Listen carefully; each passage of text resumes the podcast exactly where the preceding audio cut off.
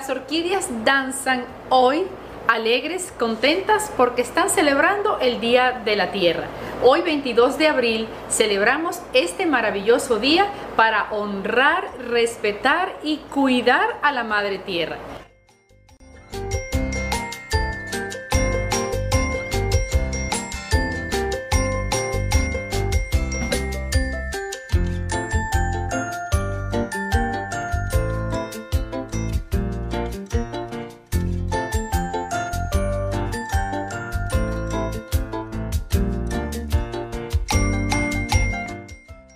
Bienvenidos a mi canal, soy la doctora de las plantas y mi correo de contacto es la doctora de las plantas usa.gmail.com